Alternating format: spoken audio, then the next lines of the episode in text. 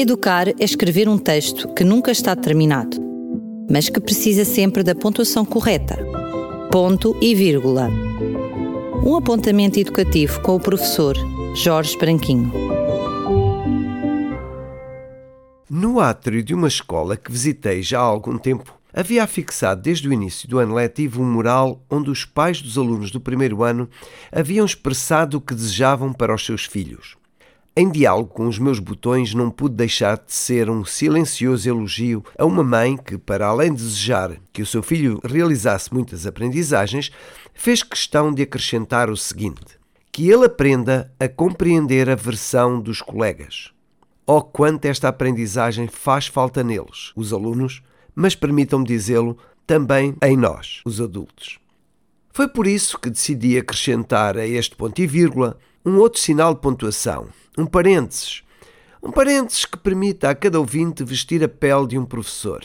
Ora, estou convicto que alguém que veste a pele de um professor tem seguramente um discurso muito semelhante ao seguinte: Sabem, pais, Daquelas crianças que, quando se juntam em trio lá em casa, já nos põem a cabeça em água, temos nós à nossa frente 20, 24 e às vezes mais. Entre eles, há um grupo que ficou aquém dos objetivos do ano anterior. O José e a Maria têm mesmo que cumprir programas próprios. É preciso que nos desdobremos em tarefas e em acompanhamentos específicos, enquanto os restantes reclamam a nossa atenção a cada minuto. Depois há o Tony e a Helena, que insistem em não cumprir as regras de sã convivência e, em muitos casos, chegam mesmo a desafiar a nossa autoridade. Olha, lá andam eles de pé pela sala, apesar de já os termos mandado sentar meia dúzia de vezes.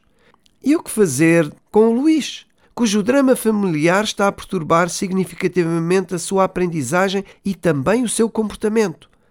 Ou o que fazer com o Gustavo, a quem foi diagnosticado o distúrbio de hiperatividade com déficit de atenção? Ou ainda da Lina, cujas dificuldades socioeconómicas nos apertam o coração a cada manhã? Talvez depois das aulas nós possamos. Mas não. Uh, uh, então e a reunião? Pois não vai ser possível. Para além disso, há os trabalhos por corrigir, há grelhas para preencher, estatísticas para elaborar, relatórios para fazer, contactos para estabelecer, e-mails por responder. Concluamos que esta não é uma realidade do tipo pera doce.